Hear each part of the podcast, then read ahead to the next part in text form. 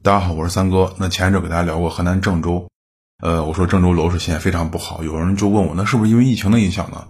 我给他说，我说这个不是疫情影响，大家想，疫情影响的话，对所有城市都是基本上平等对待。当然，咱们不说像啊湖北啊、像武汉这些就是疫情比较中心地方，是吧？基本上剩下城市大家都一样，反正都是这几个呃当时那几个月停止交易了，这个是没有差别的对待，是吧？但是你看，现在疫情结束后呢，别的城市都反弹，就像跑步一样。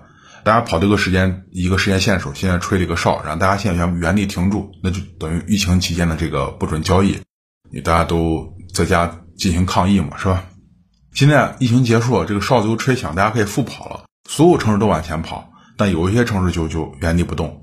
那比如说就是郑州，呃，加上郑州最近也是雪上加霜，就是这个金融监管部门的这个三道红线对房企负债的这个限制，大家都找我讲过。这个事情本身对市场来说呢是个好事情，它迫使迫使房企降低负债，就是减减低一些金融风险，同时呢可能会给房企去降价，呃，对房子进行有限的降价，会给一点压力。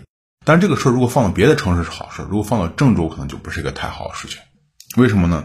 大家想，郑州本身区划就有问题，如果现在房企在大面积降价的话，那这个二手房就着急了。那你新房降价，我二手房我还卖不卖了，对不对？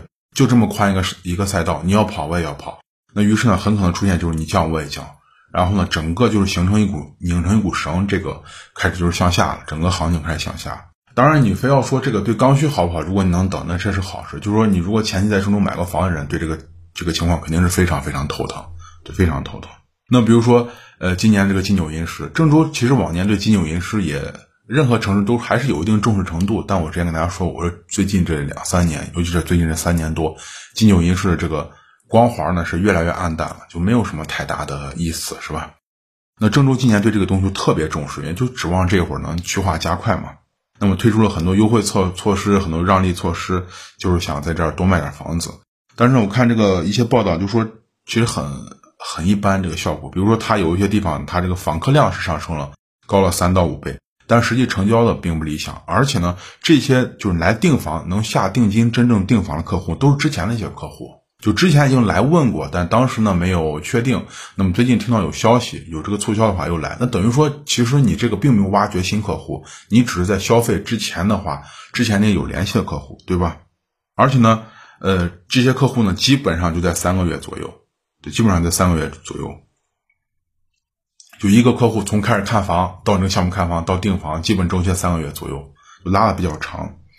那么，而且我我就是我上午给大家说过，一九年的时候呢，郑州就为了去化呢，他那出台过这个呃零首付是吧？我说零首付这个东西呢，就是一个人为的加杠杆，是房企给普通人加杠杆。这个事情呢，就有点有点像这种啊，就是这种饮鸩止渴呀。你加这个东西，当时喝了很好，但是你过后的这个事情就很麻烦。你把唯一的这点就是那种购买力提前消化完，那你明年怎么办呢？你购买力的它这个速度跟不上郑州它建设新房的速度，所以说呢，这导致郑州的二手新手新房市场如果一旦冷，那二手房市场是肯定很难活跃的，除非你是政策性的东西，政策性压制新房，但是现在并没有郑郑州没有什么政策性东西非要去压制新房市场。那么郑州的二手房它二手房价格已经压低到近三年来的一个最低了。对，而且呢，目前存量消化周期也是一年，这个是处于郑州的一个历史高位。那么我看，根据一个不完全统计呢，就是说，在过去的这个二零二零年九月份，就是咱所谓的金九，是吧？那么郑州市呢，新建商品房呢，成交了多少呢？成交了一万九千零八十套，比八月份下降了百分之十五点四。二手房呢，成交了七千六百五十四套，比上个月呢七千七百零一套也略有下降。大家注意，这个二手房和新房的成交数量呢，差的非常非常大。二手房再加一倍，二七十四也赶不上新房的这个成成交数量。这个跟有一些城市二手房、新房旗鼓相当，就差的有点有点远。那比如说，我看这个一些就是报纸，当然它这个电子版啊，因为现在纸质报纸我也很少买了。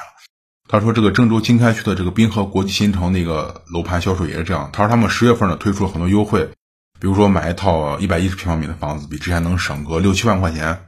那么来看房客户确实多了。很忙，确实多了。这个呢，确实对他成交提到一个预期，但是呢，和他本身预计呢还是有相当的距离。就是说，很多客户来了也是看了，被这优惠的信息吸引到，但是只是来看一看，还是处于观望状态。这就是咱们大部分人的心理，就跟啊买股票一样，是吧？你越是跌，啊，我就越是等。这房价更是这样，你越是跌，我就越是等。你今天能给我优惠六万，那我就等等，说不定到下个月你就给我六优惠八万，再下个月就成十万块钱了，对吧？那这样的情形基本上就是长假期间，郑州很多很多客户，其实也包括一些外地客户，大家这个心理状态的一个画像。那么所以说，这个郑州启启动了这个零首付，那么包括它的呃南湖的一些呃南就不是南湖，就南龙湖，对他们那销售的项目呢，很多呢都出现什么零首付呀、首付分期啊这种东西。这就说人为的给你把杠杆加上去嘛，让大家以最小最小的这个代价啊，资金的最小的出，你可以出的钱就可以去上车去买房。那么这个区域的目前均价已经跌到七千到九千块钱一个平方米了，就跌的还是比较厉害的。那么这种，呃，大家想，就这种零首付购房的话呢，这个东西本身严格说是违规的。那你为什么要首付呢？那就银行不能把所有的这个。你买房所有钱都以贷款形式放给你，这样银行会承担风险，所以你必须有首付款，是吧？这个是必须的。那如果你零首零首付的话，这个就完全购房没有任何门槛了。那这个时候等于你把风险转嫁给客户和银行了，对吧？开发商我风险转嫁掉了。就是凡是做零首付这种开发商呢，大家可以记住，我之前给大家说，我说，呃，我原话不是这样说，我说就是在做这种新房促销上面。促销力度越狠、越积极、越实诚的开发商呢，就真的是真的非常非常缺钱了。那么零首付也是，就是极度缺钱，因为这种你这种做法，你对你自己的这个品牌伤害非常大。大家想，呃如果你去一个超市买东西，对吧？本身你要买这个东西啊，比如说你要买买一个吃的吧，对这个糖吧，这个糖本平常比如说一百块钱，那他现在做做活动啊，降到五十，你可能这次没赶上，下回还买。但是如果他频繁做活动，你想想，等它再涨回一百块钱的时候，你就开始等了，对吧？你认为这个糖就不值一百，那我为什么不等下做活动做到五十再买？这个零首付也是这样，这个对开发商的这个品牌就是，呃，伤害度特别大。也就是说，能用这个办法的开发商，实在就是资金上没有办法，他也不想让自己资金链断裂，对吧？那么郑州楼市，我之前跟大家聊过，它火的时候在一六一七年，但是一六一七年火的时候。你说是郑州你自己有本事吗？并不是，一六一七大家都这两年就是因为去库存最大的大牛市这两年，那这两年里面就就相当于咱们经常说网上那个话，就是涨潮了，大家都往上游，你只有潮水退的时候才看才能看见谁在裸泳，是吧？那一六一七年这时候就是楼市大涨潮的时候，你是个城市它基本上都能涨，对吧？是个城市都能涨，尤其你以前库存越多，你涨得越凶。那当时呢，这个它这个南龙湖的区域呢，当时就非常呃非常热门。楼盘均价呢，均价一直飙到一万一千块钱一个平方米。那么当时甚至有人认为南龙湖能涨到一万三以上，但是现在呢，南龙湖呢，均价不足一千平方，呃，不足一万平方米了。而它主要就是承接的这个城市的刚需客户。刚需客户就是我说购房门槛低嘛。刚需客户最吃的是什么？最吃的就是这个开发商的价格，对价格非常非常敏感，对非常敏感。就是你降你这，咱俩在一个同一个地段的房子，品质差不多，你降一千块钱。就能比那个不降价的要管用的多。它跟改善型客户不一样。如果你已经决定去买改善型房子，那证明最起码你的这个经济能力有一定的，你经济上有一定支付能力，这是肯定的。你改善房如果再是完全冲着价钱去，那还叫什么改善房呢？对吧？比如这个地方两个同一个地段，地段还不错，两个小区，一个小区楼间距又大，绿化又好，那么物业又棒，对吧？整个楼的设计又好，那么楼里面什么新风系统啊，这那的装修好。但是呢，整体比旁边贵。那这个时候呢，既然是改善，如果经济能力好的话，我就买好的。那我不愿意再去考虑什么所谓的太考虑性价比，是吧？那样的话，那我跟刚需有什么区别呢？所以说，价钱对刚需呢非常有有杀伤力。那么就除了零首付，剩下就是降价，是吧？大家都知道，九月份我跟大家聊过，我说正那个河南开了一个不带头降价的一个闭门会议，是河南房企的这个类似于商会的。但是我在前两天一个节目就说，我说这种降价联盟的话就非常可笑，大家彼此都是竞争者，然后你要求大家都不降价，维持一个这个东西，这非常可笑，对吧？每个人心里面都打着自己的算盘，每个开发商都我只计算我不管你啊，你给我你给我们说不降价，别人偷偷降，等我发现别人房子卖差不多了，把我扔到半路上了，对吧？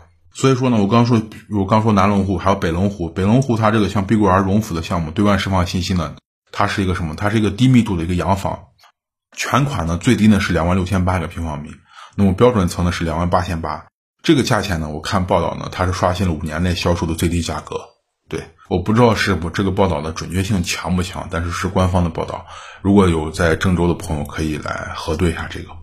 那么就商业公寓就更更惨了。那么像郑州二七区的一些商业公寓呢，之前它售价的一万平方米，那国庆节期间腰斩，甚至有六千多啊，六千多。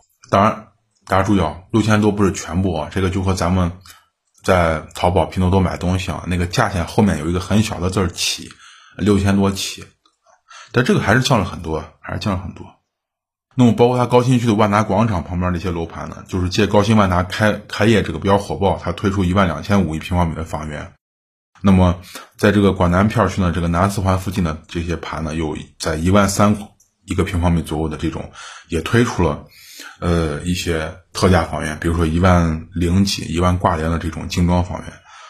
大家注意啊，这种推出它嗯很少能给你把整个小区，就是比如这个小区全部打这个。价钱打下来，这个比较少，就它推出一定的套数，呃，会有一个数量来限制你。当然，你可以说这个数量其实开发商在玩猫腻，比如说，其实他心里面想着都降，但是他想着都降，他也不能真的做成都降。如果真的做成都全部没有任何前置条件，这个小区所有的房子在原有的基础上降两千块钱一个平方米，那就更没人买了，对吧？都更没人。就那原理就是我刚说的，大家都在等。你既然都敢降两千，那你就还能降，我再等等。你毕竟，我一个平方米如果能等，你哪怕再降一千块钱，你是一百平方米就十万块钱嘛，对吧？所以说，他哪怕是做样子，哪怕是演戏，那演戏给市场看，给买家看，开发商也得给你做一个，呃，就是数字上的一个限制，比如说啊，特价房有五十套、二十套、三十套，甚至十套，是吧？等等等等。那我之前跟大家聊过，我说贝壳研究院的这个数据显示呢，截止到八月底呢，整个大郑州范围内的十二个板块中，只有高新区、经开区和中牟地呢三个地方住宅库存呢，它算一个健康的这个周期，生产都特别高，都特别高。比如说有的地方区划达到二十六个月，那就是两年时间是吧，才能把这个区划卖掉。那么刚才咱们讲的主要是一些呃这个。呃新房是吧？当然这个二手房它也有二手房。我看这个中国房地产网报道的一个是，也是一个一六年在郑州买房的一个人，他没有讲是投资还是怎么样。他呢是在西郊买房，那么第一套是当年六月出售的，两天涨了十万。那么当然说，那同一个小区房子也是坐地起价，继续起价，根本就不愁卖，因为当时那个市场，大家知道一六年那个市场，如果经历过人都知道，当时那个市场已经疯狂了，是吧？彻底就疯狂了，每个人感觉买房子就跟买白菜啊。不是说大家真有钱，是大家相信我，哪怕借的钱，哪怕借的利息比较高的钱，我买到这个房子，第二天就有人接手，根本就不用怕。所以说，每个人都是满怀信心，敢于进市场啊，敢于下手，就看见房子就一个字儿买，对，这就是一个字儿买。但是今年七月份呢，就是这个刚才这个新闻报道中这个人呢，他又挂出一套这个北区的一百零九平方米的三房，报价一百四十五万，略低于市场价。三个月过去了。他说，除了三个中介打过电话核实过这个房源信息，大家知道中介核实房源信息嘛，是吧？没有一个人问过，对，而且这个不是个例，我在别的地方也看到过，还有类似这种报道，不是什么个例。包括现在很多，嗯，大家注意，就是你看一个地方的中介，一个地方楼市情况，大家和中介可以多聊会儿天儿。如果你们能有一些私下关系更好，是吧？那么你平常路过中介店可以看，如果中介店总是人很少，啊，很很忙。或者说大家在电脑上很忙，那证明最近行情还可以。如果你看他跟前闲聊天甚至就是在门口摆一个牌子，在在你们那个呃小区附近或者是附近这个路上人流量比较大的地方摆个牌子，然后牌子上挂一些房源，就在外外面去获客，那证这个就证明最近呢的确是行情不怎么样，需要主动出去获客了，是吧？如果行情好啊，大家每一个中介都在忙着去带你去看房，去看房的路上也可能是看完房回来的路上，对吧？总之呢。没有时间去干这个事情，所以这也是个侧面证明。包括现在，咱们说回来，就郑州很多这个中介，他们主要把方向就挪到去卖新房了，对，卖新房了。因为二手房实在不好卖嘛，实在不好卖。新房开发商愿意降，二手房有的人买他不愿意降价，他就愿意死扛。那死扛的话，房子卖不出去，那中介在这拿不到钱，中介可不就是把更多的精力分给这个新房业务了，对吧？那我一直说，二手房的市场就是楼市走向一个晴雨表。比如房价暴涨的时候，大家想啊，购房者恐慌情绪就很重，对吧？那害怕我今天晚晚买一天，明天就要多掏一点钱，那么成交快。但是当新房市场一旦促销降价的时候，那购房者就好像就是脑子突然又清醒了，被人好像又给又给搞清醒一样。那么我我先等等吧。那么如果你这样一直等下去，所有人都这样想，新房不停的去降的话，二手房跟着就马上降价，就大家就开始你争我抢，他们争的当然就是客户了，是吧？等客户了。当然大家想啊，这个情况下不会出现什么腰斩价，嗯，这个你不要想啊，什么以前卖卖一万六，现在八千，那你把这个人出去打死，我估计这个人都不会给你这个价钱卖给你，对吧？那毕竟是像割他肉一样难受。这个里面我就想给大家说一下什么呢？就是说，大家如果在买这个这些房子，不管你这个城市，呃，涨还是跌还是横盘啊，我想突然想起来给大家说一下，你在同一个好的地段买房子，一定不要买最好的房子，也不要买最贵的。我指的这个好，其实不是建筑本身的品质，就是说，一其实就是一些品牌溢价，大家明白吧？就是好的地方不要买最好的房子，最贵的。这个，因为你如果买最贵的，你未来是一个价格标杆，你不一定卖的时候就比别人能占便宜，大家明白吧？不一定就能比别人占便宜。那么，就是郑州目前的情况呢，它是中原城市群的一个核心城市，它又是省会，它需求一直存在。呃，只能说之前的透支太厉害了，那么修复需要相当相当长的时间。那比如我在今天又看到长沙有有人又在抱怨长沙房价涨得过快了，就是长沙房价可能对外面人来说。呃，哎呀，感觉很幸福。但是对长沙人来说，有的人也不认为长沙房价就真的像外面说的那么友好，对吧？这个人大家看的角度不一样，你站在这个角度看，我站在那个角度看。所以说，如果有呃你想在长沙买房人，我觉得还是要要尽快。长沙这种调控，你不要指望房价掉下来，因为它本身就没有怎么涨过，它就不存在掉问题，它只存在涨得快和慢，对，就是快和慢。包括武汉，我那天给大家也讲了，是吧？包括武汉，武汉现在等于说是比较惨，库存比较大，那现在是一个相对较好的进场的时候啊，相对较好啊，尤其是自住，对，尤其自住。呃，那好，那今天给大家聊一下关于就是还是郑州的话题，因为这两天关于郑州的报道特别多，这个也是个典型城市，毕竟是个省会嘛，就给大家多聊一下。那么还有更多的这种关于呃楼市的文章呢，我发在我的微信公众号上，大家可以去看一下，在微信里面搜索“听三哥说”啊，就会关注我的公众号了。呃，有什么问题呢？大家可以在公众号的文章后面留言，会回复大家，是吧？或者直接私信我，加我的微信都可以。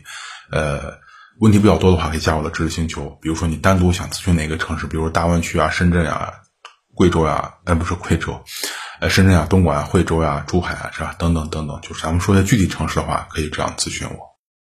呃，那好，那今天呢就先跟大家聊到这儿，咱们下期再见，谢谢大家。